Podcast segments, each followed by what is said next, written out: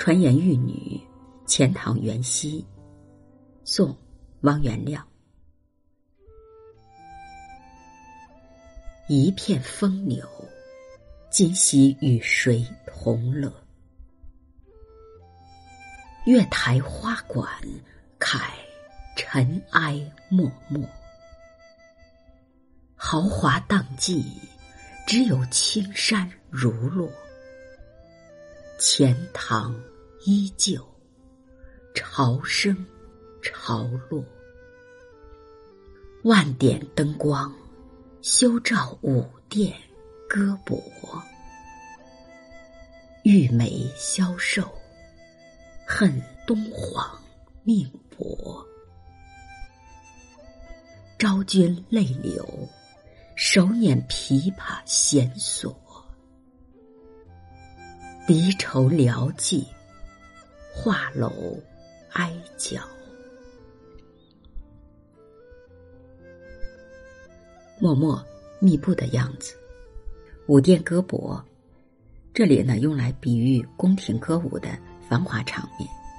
殿用金片做成的花朵形的装饰品，哀角树楼上传来的号角声，一片风流，今夕与谁同乐？眼前依然是一派繁华的景象，但是跟谁一起分享了？援兵指日南下，大兵压境，人心惶惶，苦中作乐，苦何以堪？月台这两句，描写在月光下花丛中，台馆依旧林立，但是已经弥漫着铁骑的漫漫尘埃。豪华这两句是说昔日的繁华尽逝，只有青山如旧。钱塘两句是说钱塘江潮涨潮落，仍像从前。寺院江潮无情，不解人间兴衰。万点灯光这几句，笔锋一转，由室外之景转写室内，分别是从灯光、玉梅、昭君三层落笔。元宵节又称为灯节，往日火树银花，灯光紧簇。修字用得好。是说灯光也以神州路尘，而权贵们仍以沉溺歌舞为修。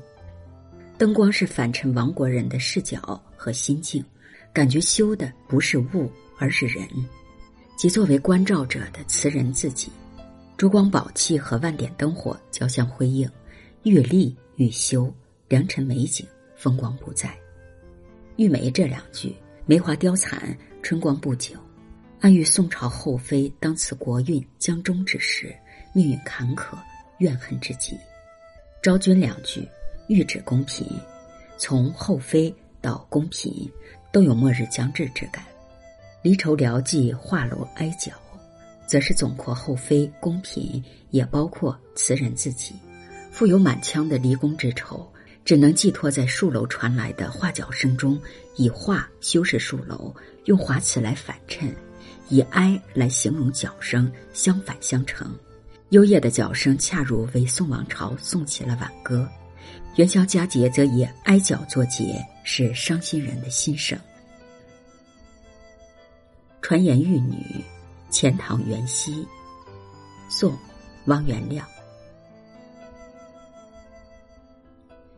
一片风流，今夕与谁同乐？月台花馆开，尘埃漠漠。